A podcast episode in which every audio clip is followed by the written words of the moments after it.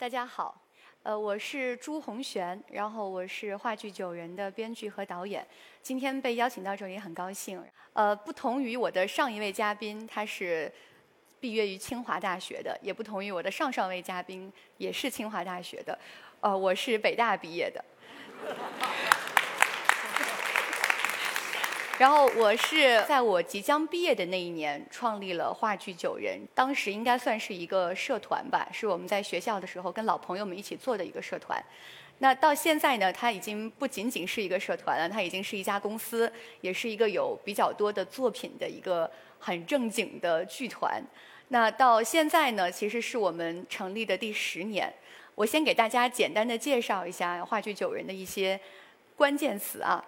就是一个是十年，大家可能会觉得有点疑惑，一二年成立的，理论上应该是二二年才是十年，对吧？十年并不是因为我们搞话剧的数学不太好，是因为我们一般都是用作品来进行我们自己的编年的。一二年是我们的第一部作品，一三年第二部，所以到今年二零二一年，我们是一年一部原创，今年是第十部，所以正好就是算作是我们的十周年。那这个什么叫三无啊？三无就是我们这个团队既没有官方背景，也没有流量加持，也没有这个投资人，就是所谓的这个金主爸爸，完全是一个民营个体户啊。所以我们自嘲说我们这是一个三无组织。那双打的意思呢，就是我们现在因为嗯，我刚才没没有跟大家介绍一点，就是我毕业以后，我不是一毕业我就去做话剧了。我毕业以后呢，做的第一份工作是战略咨询。呃，就是飞来飞去给客户做上市计划呀、产品定位呀，这个等等啊，就是很商业，听上去很高大上的一些工作。二零一九年的时候辞职，成为一名全职的戏剧人。所以和我一样，我们这个剧团里面既有一些职业做戏的，毕业于中戏啊、北电啊等等，也有一些就是和我一样，就是原先有一份工作，或者甚至还在读书的更年轻的朋友，大家也在做戏剧。所以我们是一个非职加职业的一个双打的模式。那好，现在就跟大家大概回顾一下我们话剧九人这一路走过来，呃，作为一个剧团或者作为我本人都经历了一些什么。一二年和一三年呢，我们那时候还在学校里。我之所以开始做话剧的原因特别的简单，我从来没有写过剧本。我有一个朋友，就是我用箭头标出来这一位朋友，呃，他是那年报名了北大的一个比赛，叫巨星风采大赛，然后马上交剧交剧本了。呃，我这位朋友他担任的是编剧的职务，他交了六行字，然后当天晚上他就有点慌了，然后说：“要不你来帮我写这个剧本吧？”所以我就是这样啊被抓了上去啊，临阵磨枪，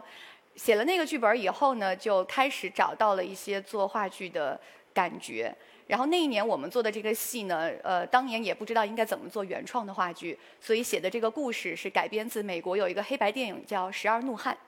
十二怒汉讲的就是十二个陪审员，他们要为一个小男孩的生死做决定，啊，但是因为在巨星风采大赛，它是一个比赛嘛，它只有四十分钟的比赛时间，一部剧，所以我我把两个小时的一个电影要改成一个四十分钟的剧本我就只能把十二个陪审员砍掉了三个人，变成了九个人，啊，就是九人，这就是我们这个第一部剧的名字叫九人，也是我们这个剧团的由来，呃，九人这个名字后来被沿用到了我们很多部。后面的话剧上面，直到二零一八年开始，我们才会给每一个作品有一个独立的名称。那这是一二年，就是开始，它完全源自于替一个朋友帮忙。那到了一三年的时候呢，我们这个比赛就从初赛走到了复赛。初赛我们拿的是单场冠军，复赛的时候我们输给了那一年的总决赛的冠军队伍，所以大家就很遗憾嘛，就是一帮二十出头的好朋友们，然后一起做了一个戏，然后到了复赛的时候就折戟了，大家都觉得，哎呀，就是很不舍。然后当年这个演出完以后呢，也有很多观众挺喜欢的，表达了一些支持，于是大家就在吃这个散伙饭的时候，我们一群人都喝的有点大。然后又想到马上就快要毕业，大家就这个推杯换盏说啊，你看现在我们二十多岁，我们演这样一个关于陪审员的戏，我们演的都是三十多岁的中年人，所以你看我们演的不好，要不我们连演十年吧，演到我们都三十来岁，然后正好是剧里面人物的年龄，再去演绎这个哀乐中年。啊，都已经不知道是哪一位朋友第一次说出这个提议，但是大家因为喝的都有点高，就很高兴说好啊好啊好，连演十年，这个故事就是这样开始的。所以到了二零一四年，我们真的已经毕业了，已经全部都走向各行各业了以后，还没有忘记说当年在酒桌上说过的胡话，啊，也是完全出于一个你说过的话不能不算数吧，就就开始继续回来做。所以一四年的时候呢，我我当时还是编剧，我又去找了导演莫小巧，然后导演又去找了灯光，找了道具，找其他的人，我们攒了一个团队，然后开始做商演。这和在学校参加一个校际的比赛完全不一样的点在于，你走向社会公开演出。要有票房，那中间涉及到的环节就会非常的多，要找场地啊，这个找人员、配演员，要排练、做道具，然后你要卖票，卖票还得做宣发，它有非常多的琐碎的环节要做，而且对我们来说都是全新的。那这是我们二零一四年的时候的一个演出的剧照，大家可以从这个照片里面感受到当时的舞美，就是只有凳子和桌子，啊，剩下的就只有演员了，什么都没有。然后那一年我们是在北京一个叫蓬蒿剧场的地方演的，这个剧场只有八十多个座位，啊，就是就是就算所有人都坐满了，他也很难说在票房上面能够回本儿。所以那一年我们大概亏了有三千多块钱，啊，当然我们的总成本就是六千多块钱啊，也没有高到哪里去。对，这是二零一四年啊，这一幕其实是当时《九人》那部剧的结尾，就是男主人公他试图用他的理想主义去打动。在场的其他几个角色试图说服他们为一个可能被背上了冤假错案的女性去平反，但是其他几个人最后就是因为种种原原因吧，人去楼空，然后男主人公就留在他这个餐馆的桌子面前，然后背对着观众，然后灯光逐渐收掉。那场戏就是虽然我们只演了一场，然后也亏了钱，嗯，但是我们得到了很多观众的喜爱。说很多也就八十多个哈，但是大家的那种真诚的在现场的互动，给了我们一点信心，觉得说哦，你从学校走出来，去真的去面对社会上的观众，你还是有一点可以做下去的希望的。这个是我们一五和一六年的这个演出。我们每一年的这个剧啊，虽然这几年都叫九人，会做一点点故事上的改动。比如说一五年的，我们把它改成了在公交车上发生的九个人的一场争论；一六年呢，是在一个报社里的争论。那这个照片非常有意思啊！我精挑细选的，大家可以感受一些细节啊。比如说，这个左上角这个红色的部分是我们当时的舞美，我都不好意思说是舞美，就是用纸糊的窗户。第二天要演出了，前天晚上我们还在糊那个窗户，啊，它是用鱼线吊起来，吊在那个灯杆上的。然后演出的时候呢，我们就肉眼可见那个窗户在逐渐下坠，然后开始晃，然后终于不负众望，他在演出的时候掉下来了。那个时候也没有演出事故这个概念啊，也不懂这个专业的演出是绝对不能允许这种情况的。大家觉得啊，好刺激啊！做话剧真是一个有趣的事情，就就是还挺还挺不可思议的啊。啊，又比如说我们左边这张剧照里面坐最左手边的穿着衬衫的这位演员。啊，他是现在已经是我们剧团的功勋演员了，因为他已经连演了我们六部戏，啊，戏龄很长。啊，当时他演这部戏的时候二十五岁，啊，演的是这个剧里面的一个教授。啊，然后我圈出来的这个凳子，啊，就大家看到这个剧照里面的这张这张凳子，它是当时为数不多的我们的道具当中的一个。前不久呢，我就去这位演员家里面吃饭，然后我去他家里吃饭，然后吃着吃着，他搬出来一把凳子，说：“导演，你看眼熟吗？”然后我说啊，好像在哪里见过。然后包括一六年演出的时候啊，这个图片里面有一张钟，它是一个圆形的挂钟。然后演出的时候也非常的没有经验啊，悬吊它的时候只用了一根线，上下的线。这个钟它是一个圆形，这个线它很长，所以它没有办法做到完全的固定。我们一边台上一边演着，它就一边转。这非常有趣，因为那一年的戏讲的是一个报社的故事，是一个深夜，大家从深夜一直讨论到黎明，啊，它是一个时间流逝这么一个故事。演完以后，演后台下面就有观众来问说：“我想问一下这个设计，它是为了说明，比如说这个是，一个是时间的流逝，因为它它也是有有类似于就是公平正义的一些探讨啊，然后也有正面反面啊，就各方面都有这种就是有交锋啊，是不是？”这个主人公他去这个占占优势的时候，这个钟他就转到了正面，然后，然后当这个钟转到背面看不见时间的时候，就表示黑暗的力量他占，就是观众他会非常友善的去做解读啊，但这这个就完全就是我们就是当时确实做的很糙。又比如说我们这个男演员穿的这个西服三件套，这个衬衫马甲，它是这个带带妆进组。啊，因为当时我们也没有钱可以给大家买服装，啊，就是我们很多演员那年那些年都是带妆进组的。这这是那些年确实大家做的又很简陋，而且也是挺演出的场次也挺少的，更多的并不像是在正经做一个戏，更像是说啊我们。二十多岁的时候，大家都说我们要做一个事情，这个事情很有意义。那我们现在虽然在工作，我们挤一点业余时间，请几天年假，我们出来搞个戏。它很像老朋友们之间的一个约定。至于它这个作品本身质量怎么样，能够带来什么样的影响，是不是能够作为一个立得住的商业作品，可以对得起观众，这些事情在当时我们的考虑都是比较肤浅的。那这些事情后来就发生了一些变化，是到二零一七年。一七年的时候，我们演出的这个作品啊，也叫《九人》。我们后来给他又想了一个名字，叫《柳叶枯刀》，因为他写的是在一个诊所里发生的故事，柳叶刀嘛。然后这个这个戏讲的是什么已经不重要了。当年我写的那个本子也写的非常的不好，但是这个戏的舞美很有意思。他是我的一个好朋友曾淼，他做舞美设计做的。呃，大家看这个图片，大概能感受到啊，他是在舞台上大概有五千多个药瓶。然后有的是白色的，有的是红色的。如果我们坐在观众席的位置，呃，正面朝舞台，你大概能看到它是一个中间的红色的药瓶铺成了一个十字架，是一个三面展开的十字架。然后到演出结束的时候呢，通过某种巧妙的方式，这个红色的药瓶就会全部倒塌，就是有一种十字架脱落啊，信仰坍塌，就大概是这么一个意象。听上去很酷啊，但是因为我们很穷，我们就是这个完全是一个业余做戏的一个这个姿态。所以我们也没有钱，请不起舞美工厂来做，也请不起妆台的工人。所以当时做这个舞美，从制作到妆台，全部都是我们剧团的人。我给大家看一张照片，啊，这个就是当时我们在北大找了一个地下室，然后我们几十个人，剧团里的就是不管是演员还是幕后，还有自己的亲属啊、男女朋友啊、志愿者呀，就是师弟师妹啊，全都上了。在这个地下室里干了四十八个小时，这个工序非常的复杂，就是你要给药瓶打孔，然后这个往里面灌就是红药水儿，因为有的是红色的嘛，然后你还得往里穿线，穿完线以后你还得用这个电容胶给它这个固定等等，它很长的一个工序。最难的是什么呢？是我们进了剧场以后，我们要把这一箱一箱的五千多个吊瓶挂在非常重的三米乘七米的大钢架上。因为你在地下室里你是看不见太阳的嘛，就是经历了那四十八个小时，然后在台上，我当时就站在那个人来人往的这个舞台上，大家都在忙碌，舞台也是很黑的，它是不透光的，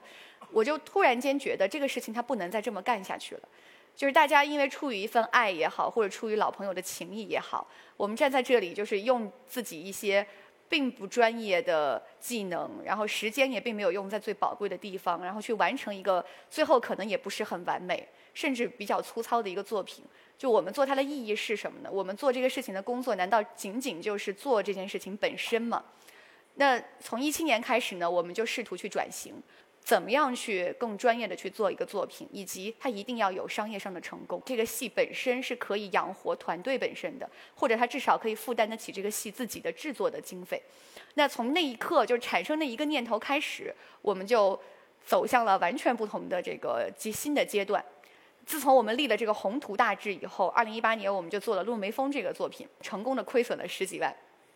这个就是人生故事的起起伏伏，总是意想不到啊！那一年呢，我们做的那个作品啊，叫《落梅风》，因为又觉得要把它做得很专业，所以我们其实投入了很大的力气去做舞美啊、灯光啊、啊各方面的一些东西。这里我给大家举个例子啊，这是在台上出现了大概一分钟左右的一场打戏，就为了这个不到一分钟的打戏，我的女演员陆文，然后就就是大概练了两三个月吧。这个是她坐在地上快崩溃的样子。然后又比如说，我们做了皮影的设计。我们这个戏里面所有的蒙太奇，就是时空不一样的地方，用的是皮影来表述。那这个皮影呢，从从设计皮影的花样，到把那个皮买回来泡软晒干，然后雕刻，这个所有的东西全部都是我们自己做的。这个是我们这个幕后人员的工作工作照啊，他们演出的时候需要蹲在后台蹲两个小时的时间。那他们都吐槽我吧，就是说，就是为了做这个东西，他们已经简直快学会了一门非物质文化遗产。但虽然我们那一年就是亏损亏得很严重，但是一八年的整个戏从成色上来说，也得到了很多观众的认可。嗯，其实我们原先吧，有很多观众来看九人的戏，多多少少是出于一个情怀，觉得说啊，你看有一个剧团，他们一点都不商业，他们就是就是很纯粹啊，不是为了圈钱，不是为了割韭菜，他们就真的是为了做戏，然后再做戏。所以演的是不是很好，但是我们还是要支持一下。但是从一八年开始呢，我们就开始出现了一些真正的话剧观众，会觉得说，你这个戏从呈现上来说，我是可以。买账的，我觉得这个是不错的。那也是虽然就亏了很多的钱啊，但我们的制作人就自我安慰说，这个都叫战略投入，啊，所以我们也就是一八年开始会觉得，哦，其实还是可以再试一试，看看它能不能跑得通。那这一八年也是我第一年做导演，之前我可能觉得要做一出好的戏，它有很多个环节对我来说是完全未知的，我只知道文本的东西，我只会做编剧。那那一年开始，因为做了很多像皮影啊、打戏啊、音乐设计啊，然后孵化道等等，你会觉得哦，我在很长的一条路上，我似乎找到了一点点方法。就是它虽然这条路很长，但是它不是完全通向一个纯黑的环境。摸到了一点门路之后呢，啊，就更加坚定了我想继续去把这个事情做得更好的一个信念。那于是我们就迎来了二零一九年。一九年呢，我们做的那一年的原创作品叫《四张机》，这也是我们剧团在第八年的时候的作品啊。它是我们第一次尝试民国题材。这个戏讲的是一九一九年的时候，在老北大啊五四运动之前，啊老北大的几个教授，有的是这个保守派，有的是求新派，还有的是骑墙派等等几个教授，他们为了一个录取名额，但是他们有四张卷子。就为了这么一个事儿，在教室里吵了一整晚，听上去很像我之前写的这个戏的思路啊，就是一个密闭空间，大家坐在这里啊，开始吵架。但是其实呢，那一年就是也是我们第一次用民国的戏去表达更多对于现代社会的一些思考，比如说教育公平，比如说为什么要有大学，或者在大学里面有不同的观念，大家怎么样兼容并兼容并包，求同存异。那这一年的这个《四张机》这个作品呢，它。一定程度上获得了更多观众的认可，然后给了我们很多的信心。我后面有一个小视频，大家可以看一下我们这个戏的内容。如今呢，知孝如做官，人未到升贤之年，而像蔡校长这么干净利落，兹聘任陈独秀为文科学长。自这张通告时，北大自这一张通告时，北大校园风雨如晦。本次试题为。大学何以存乎？如此题目当然是要文言文来答才合乎正途。今日中国需要一批具备新知识和现代训练的领袖，眼光与西方接轨，志识与时代同行，一针见血，一派胡言。大学何以存乎？当然在追求真理。可是这世道都乱成这个样了。世道乱成这个样子，能有一张安静的书桌，才是难得中的难得。贵校的事固然要贵校自己解决，但贵校的事也不只是贵校的事。也是一文钱难倒英雄汉，一文钱也难倒读书郎啊。一文钱也难倒话剧社。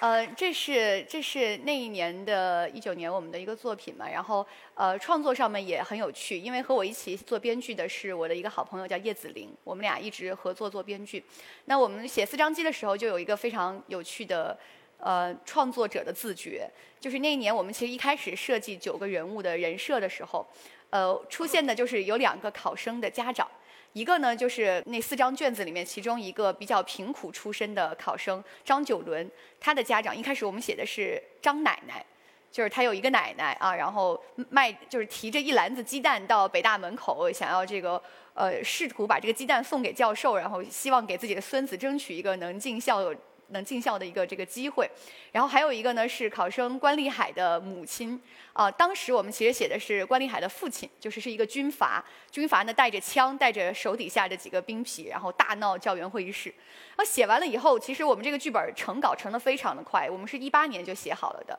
然后写完一个月左右吧，呃，演员的招募的这个信息都已经发出去了，都已经开始要演员面试了。那我和子玲两个人就在就在一遍一遍的捋这个剧本，我们就觉得就哪里不对。后来想想，我们觉得我们自己落入了一个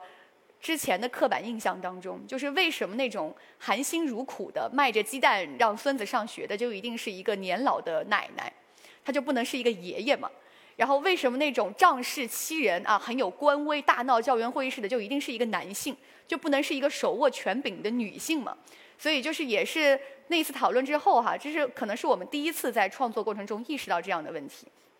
我们就把张奶奶改成了张爷爷，然后我们就把那个关林海的父亲一个军阀改成了他的姨太太啊，姨太太带着手底下几个狗腿子，然后上来闹场。这是我们四张机的时候舞台上的一个灯箱。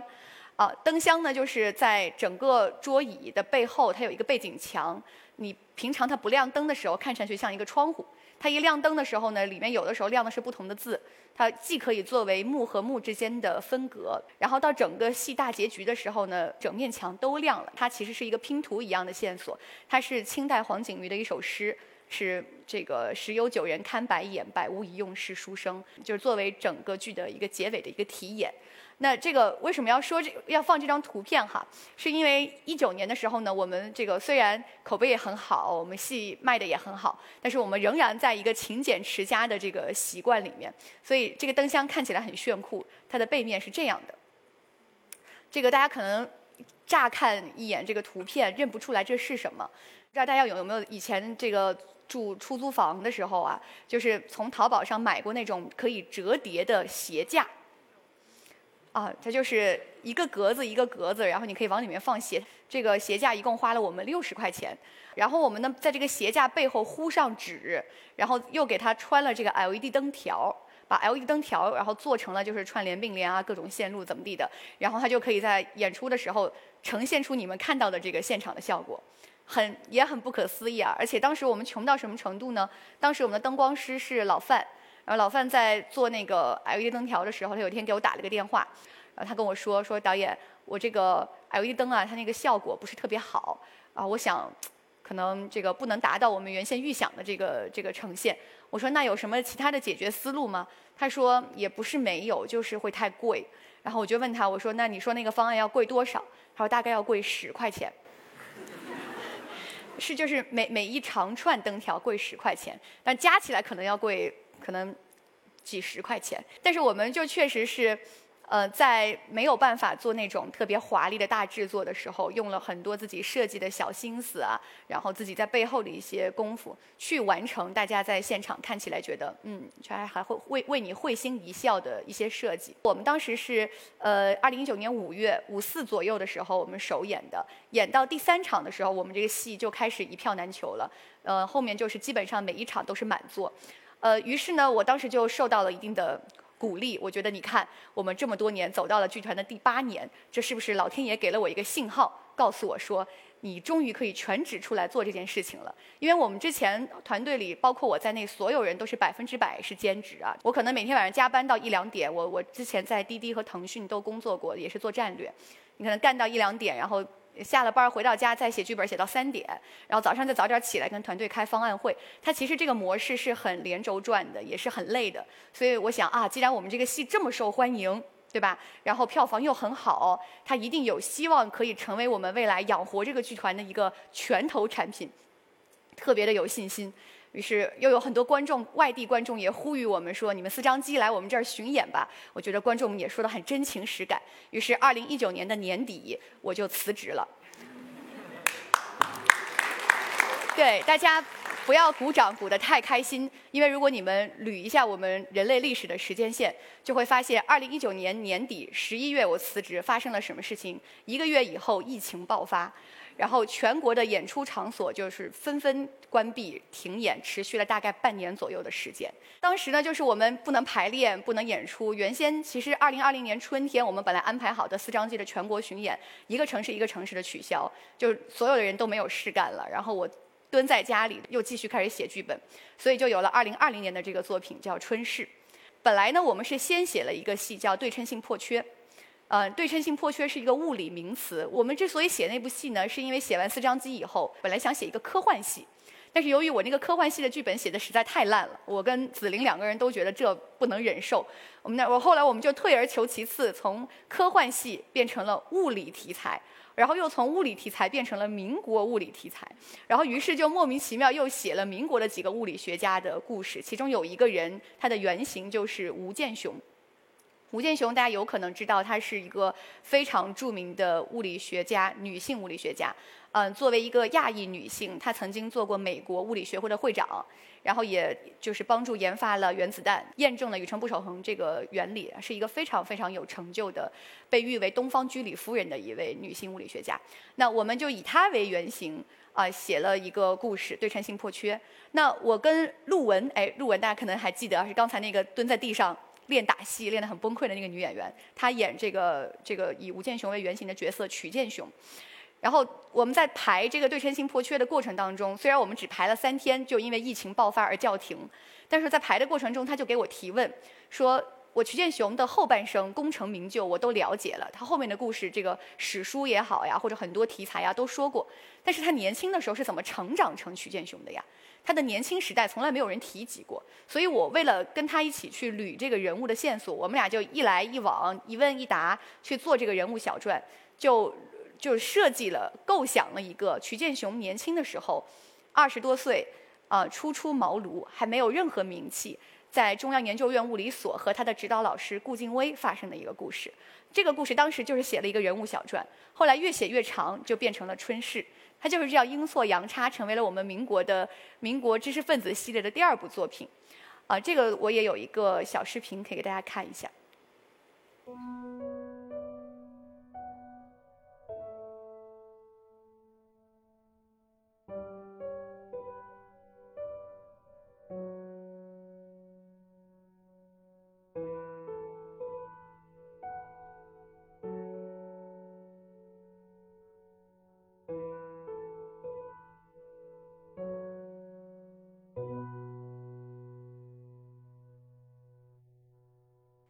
搞研究要看中央研究院，中央研究院搞研究要看我们物理所。遇到我这样的学生是个麻烦，就莫要管我的闲事。哎，我偏要管。我的名字你写错了，不是人微言轻的微，是微草的微。微这个字可不是什么安静不起眼的野草，它虽矮小，但最是蓬勃。世人眼中是分男女，可微小的原子与核子是不分男女的呀。If I should meet thee after long years, how should I greet thee with joy and pearls?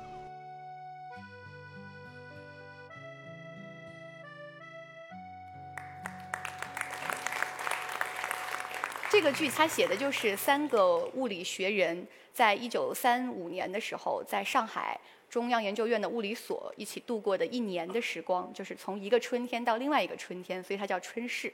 然后这三个人其实除了大家刚刚看到的曲健雄和顾京威以外，另外还有就是当时的物理所的所长是丁锡林。就我去研究那年的历史的时候，发现正好那年的所长是丁锡林。我之前了解他是因为他是一个剧作家。他写过很多作品，像《酒后一只马蜂》《压迫》等等。但是同时呢，我从来没有想过，原来他还是一个物理学家。所以我们当时写这个戏呢，一方面既有整个一个那么大的物理所全是男性，只有曲健雄和顾京威两个女性，惺惺相惜、相扶相持。他们既作为性别上的少数派，需要去应对很多的困境。同时呢，他们又作为理论物理的研究人员，需要去应付在当时是战争期间嘛，因为在抗日战争期间，对于理论物理非常的不重视，他们要去应对科研上的很多难题、经费上的难题。丁锡林作为一个斜杠青年，他也要去应对社会舆论对他的压力等等，就是这是一个少数派抱团取暖的一个故事，这也是我自己最喜欢的一个故事，就是他总是能给我很多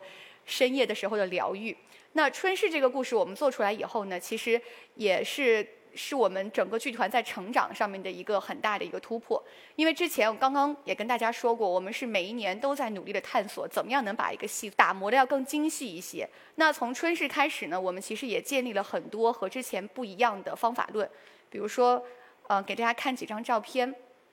比如说我们在做戏的腐化道的时候，呃。不像之前大家看到的这个剧照里面只有桌子和椅子，我们会更多的去把这个东西做得非常的实，甚至是在观众看不见的地方。比如说我们现在这个春逝的桌上，它是有当时的实验报告，封面是完全按照当年的实验报告的制式去做的，里面也确实就是实验记录，是我们的道具组人员参照了1935年那个时候会做的物理实验，然后自己手动在上面抄的手写的实验报告，而且还包括顾京微看了顾京微的论文，徐建雄论就原型当年做的论文，然后把他们可能的这个研究记录抄在了实验报告上面。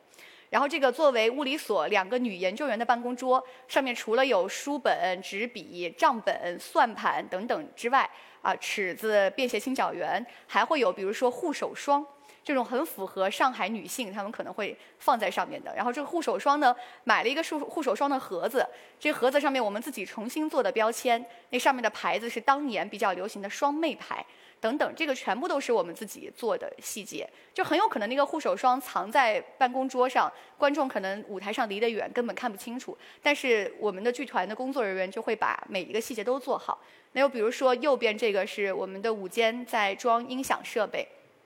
我们也是在逐步探索，就是比如说演员的这个麦如果不好，那我们给他配机柜；如果信号不好会掉屏，那我们配信号放大器。就一路上做了也做了很多技术上的新的尝试。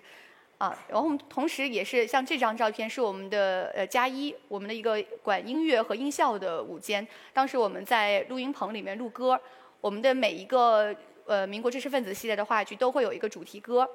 啊，又比如说这张照片是我们团队在开复盘会议。我们团队现在就是形成了一个非常好的一个文化吧，就像之前我们可能窗户掉了，掉了就掉了，但是现在我们任何一个舞台上出现的不尽如人意的细节，我们都是每一场结束以后是一定要下来复盘的。复盘完了还会有一个复盘报告，这个报告里面会把就是上场前大家需要工作做的所有的流程，非常详细的以表格的形式记录下来，落实到人。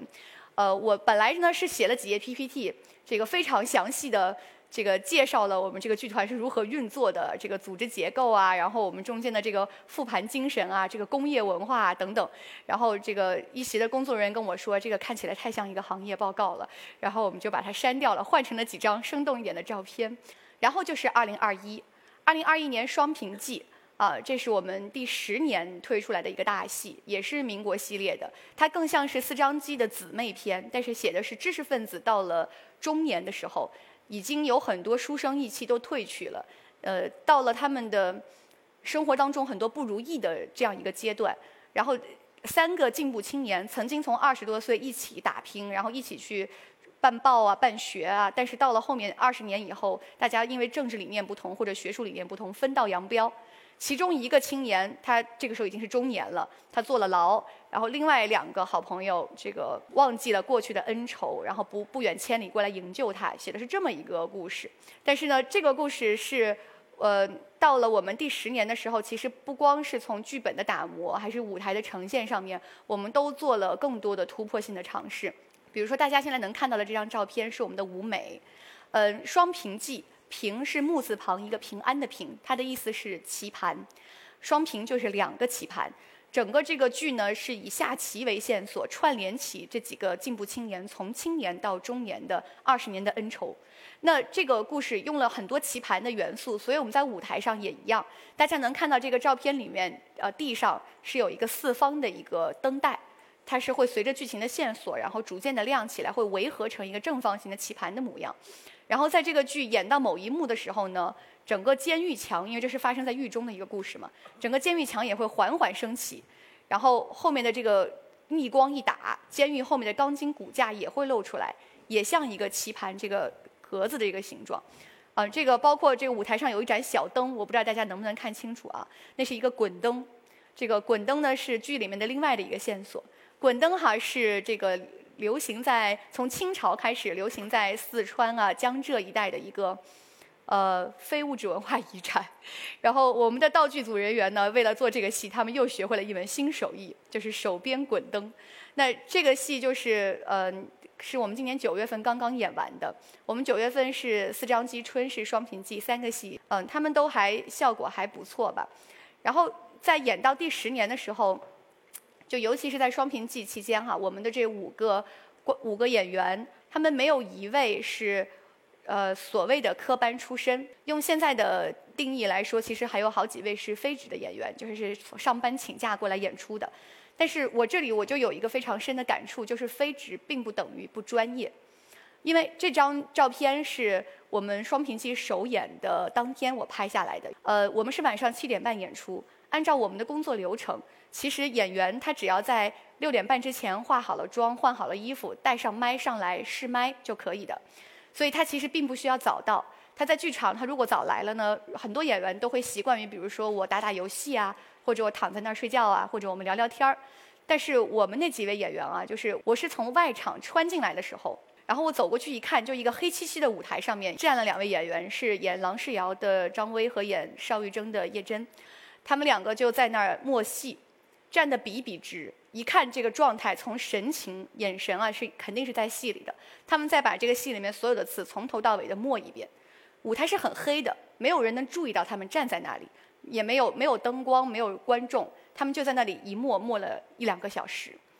那一刻非常的触动我，我觉得就是可能很多人会觉得说，职业演员一定会演得比非职的演员好，就像职业的戏剧人做的一定比非职的戏剧人更好一样。但是其实很多说这样话的人会忘记一件事情，就是初衷是多么的重要。我们的这些。演员站在台上，不管他们是职业的还是非职的，但是他们都有一个共同特点，就是极其的珍惜这个舞台。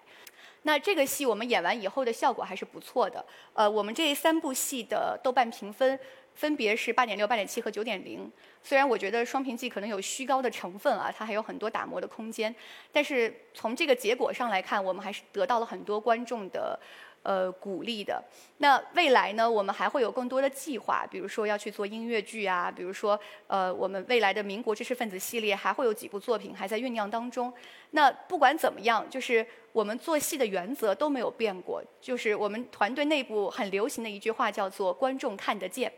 这句话是什么意思呢？就是我们为了自我安慰，我这个东西没有白做，我们就会拍一拍对方的肩膀说。啊，观众看得见，但是体现在一些具体的这个动作上面，就比如说我们的场刊，就是节目单。呃，看过我们的戏的观众，我不知道有没有啊，但是有人的呃场刊向来都做的比较用心，呃，而且都是免费的。比如说我们做四张机，它讲的是一个老北大的故事，所以我们的第一张照片就是他做了一个北京大学日刊，模仿的就是一九一九年的时候一模一样的那个制式。给大家发报纸，场刊上面会有很多的趣闻，然后那个时候的老北大的轶事，方便大家进剧场的时候提前去了解人物。同样的，到了春市物理所的故事，我们就把它做成了物理所的丛刊，啊，然后到了双平记，讲的是在南京江宁地区监狱的一个故事，所以我们的节目单呢就做成了这个南京的老地图。我们是把一九三三年故事发生的那一年的南京的真实地图。托我一个研究中国近现代史的朋友，从资料库里面找出来了当时的地图，然后上面的每一条河、每一条街、每一个铁路都是我们的设计师亲手画上去的。所以我们其实做了很多类似于这样的工作，就包括呃从观众进场开始听到的每一首背景音乐，都不是随便找了几个钢琴曲或者什么就开始轮播。所有的音乐都是和当时的年代以及和我们在剧里面发生的人物的故事是有关系的。然后我们的入场须知也不是一个端庄的女主播的声音说：“各位观众，大家晚上好，欢迎来到。”不是这样的，我们都是让演员们以自己角色的口吻录的观众须知。每一部戏用的都是不同的人物，然后做定制的东西。啊，所以就是观众看得见是我们的一个很。很相信的一个东西吧。那当然就是因为我们现在这个戏就是做的还算口碑比较好，然后票房也还可以吧。然后就有一些朋友可能，呃，若干的同行可能也会很好奇，非常兴奋的，就是找到我，然后说想请教一下你们这个团队是怎么。能把这个戏卖到那么好的呀，然后我可能也很认真的把我刚才说过的这些，这个讲了一两个小时给人家讲，说了很多里里外外的，台上的台下的，最后发现人家只是想问我哪里可以买到高质量的水军，然后这个就就很伤感啊。那这是二零一二年，刚刚大家已经看过了，是我们第一次登台的时候的照片。然后这是现在的我们，每一场演出以后和观众照的合影。我们登上了更大的舞台，我们有更多的观众知道了我们。然后我们也当然也经历了更多从来没有想象过的困难，比如说什么演员演出前一天摔断了腿啊，啊，演出当天失声啊，或者剧场超售三倍的票啊等等，有很多里里外外没有想到的困难，但是。怎么说呢？就是我在今年九月份的时候，有一段时间非常的呃难熬啊，因为我觉得走到第十年的时候，其实你有很多成就感的来源，它已经被复制过了。就比如说，我们第一次满场，我肯定很兴奋；第一次豆瓣上八点零，我肯定很兴奋。但是后来你再继续往下做的时候，你的幸福感的阈值在不断的提升，你也很难追求自我突破或者团队的成长。那今年九月份我们十周年的时候，我就这个心情非常的不好，然后我就回顾我这过去的十年啊，就是觉得还挺。竟不知我是得多一点还是失多一点，是非常复杂的。这个这是我二零一二年的时候第一次成立我们剧团那一年的时候我的照片，大家能和现在的我一对比，就能看出来时间在我身上留下的痕迹。那时候是一个不谙世事的文艺女青年，觉得我们只需要把才华像星火一样洒在舞台上，它就会自然而然地长出很多参天大树出来，不需要我们做太多的功课。然后这是现在的我，这是剧团的朋友给我拍的照。就是在我九月份正在犹豫，哇，我这十年走完了。当年我还没有毕业的时候，答应老朋友们要做的这件事情，我已经做到了。接下来我还要不要继续走这条路？当我陷入这样一个自我拷问的时候，那一天呢，正好是我在排春试，我在排练厅里，我这个春试的两位女演员，她们排到了春试里面的一个段落，就是在讨论要不要做粒子物理。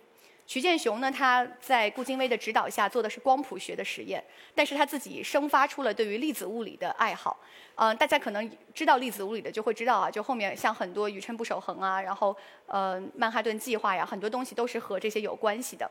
那这这也是为什么后来她成为了核物理女王的一个原因。但是那个时候，一九三几年的时候，国内的环境是没有人知道。粒子物理这个东西能做成什么样的，甚至对他了解的人都很少，包括物理学界。所以顾金威就反对，不希望他去吃这份苦。顾金威就说了很多话啊，就是这个这个东西它很苦，你不要去做。然后就说你你一个人的天赋是有限的，呃，时间会消磨掉你，消磨一天和消磨十年它不是一个概念。然后徐建雄就很冷静的、沉着的回答他说。这个十年对一个人很长，但是放放在整个人类历史或者学科的历史上，就是短短的一瞬。十年我能做的事情或许是结束了，但是物理的盛宴才刚刚开始。就是我当时正在想啊，十年结束了，我们还要不要继续往下做？他们俩就在排练厅里面正在演这一段戏。瞿建雄的眼里闪着光，那是泪光。顾金威在说服他，瞿建雄没有被说服。最后他们是怎么结束的这段对话？啊，我我来念一下。顾金威说：“没有老师，没有战友，也没有战壕，你还是要做这件事情吗？”瞿建雄说：“我还是要做这件事情。”这就是我觉得九人十年来走到那样一个关口的时候，发生在我身上的，我能想象到。或者说我从来没有想象过会发生的最好的互文，它是一个戏里戏外的奇妙的互文。那一刻就是窗外下着大雨，然后他们在排练，然后说着这段对话，回答了我心里面那个没有向任何人提出过的疑问。然后最后结尾给大家分享一个，我们十周年戏剧月期间，有很多观众在留言墙上会给我们写留言，然后其中有两句话写得非常的好，就作为今天整个演讲的结束。他是九人不止九人，十年还有十年。好，谢谢大家。